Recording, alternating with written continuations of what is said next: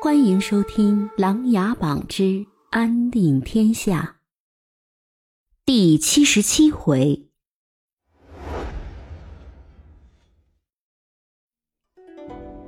由于夏冬去了云南穆王府，至今没有回来，奏事阁的事情一直由黎刚代为打理。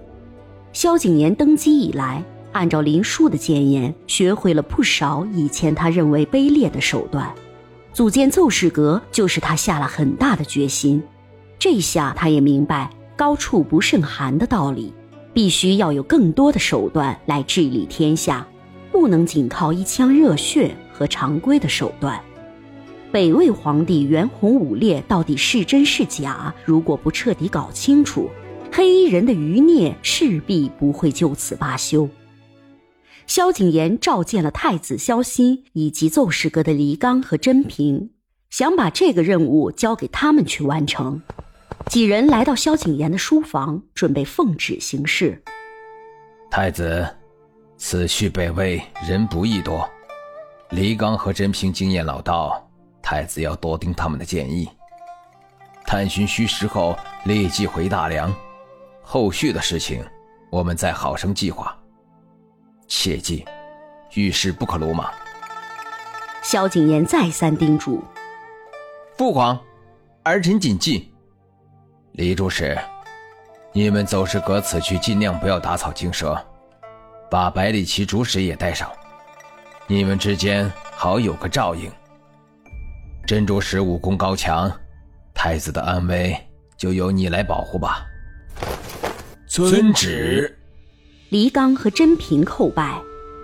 虽然甄平是琅琊榜高手，但是萧景琰把如此重担放在他们身上，就是一种与生俱来的信任。这一点与梅长苏的江左盟关系很大。萧景琰做了皇帝，江左盟发挥的作用举足轻重。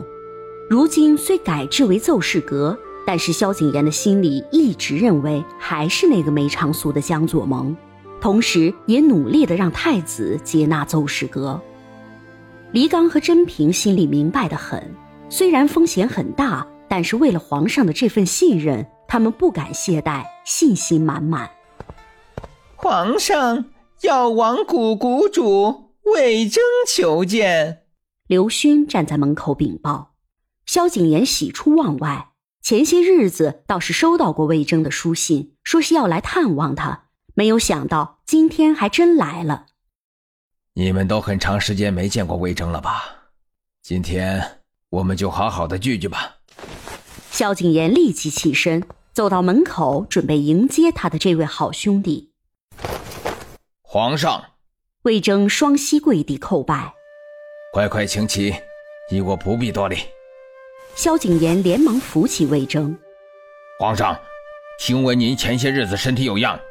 我特意从药王谷带了些补药，定能助你身体早日恢复以往。”魏征动情的说道。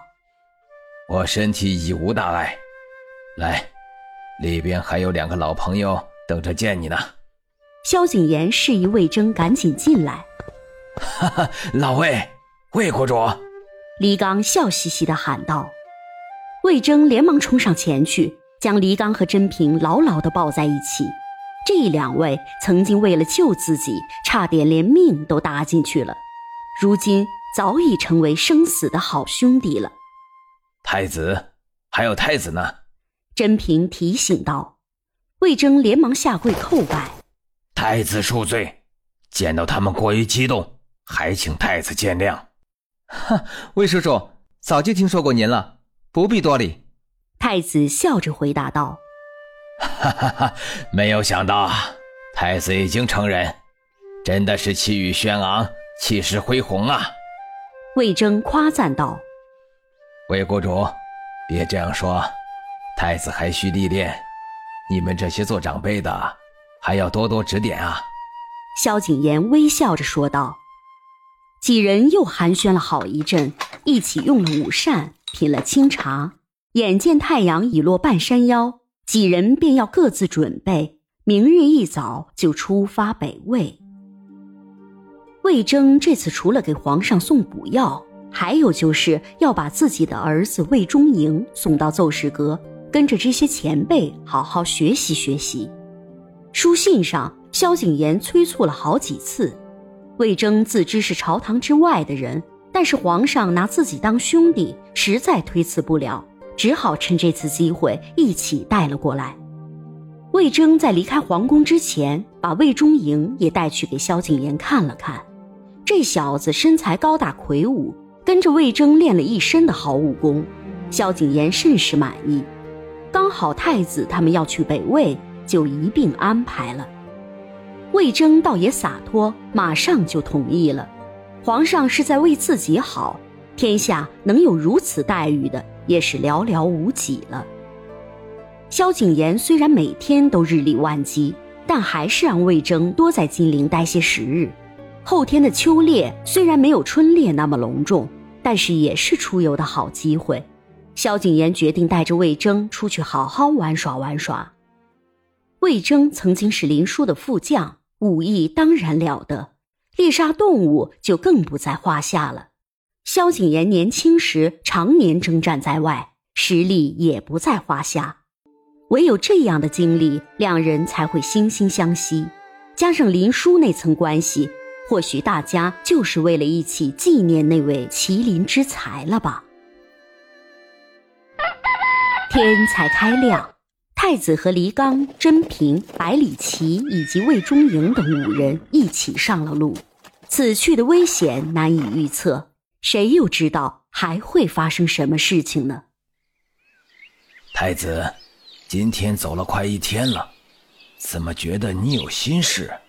李刚关心的问询道：“李主使，我想绕道去下琅琊阁。去琅琊阁找长陵王？”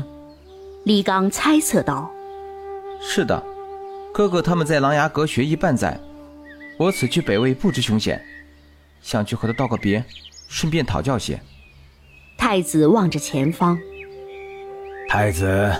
此去北魏有我们在，定能完成皇上交代的事情。你想见长陵王，我们陪你绕道就是了。黎刚作为此次去的领头人，深知太子才是核心，自己不便阻拦。再说去琅琊阁，那里都是熟悉的人，自己也想去，就答应了太子。听说要去琅琊阁，这里最高兴的就是魏忠营了。他年方十八岁，虽然老从父亲魏征那里听说起琅琊阁，但是自己一直没有去过。这下可是满足了他多年的夙愿了。几人扬鞭策马，迎着秋日，一路狂飙，向着他们心里的琅琊阁奔去。本集故事播讲完毕，欢迎订阅与分享。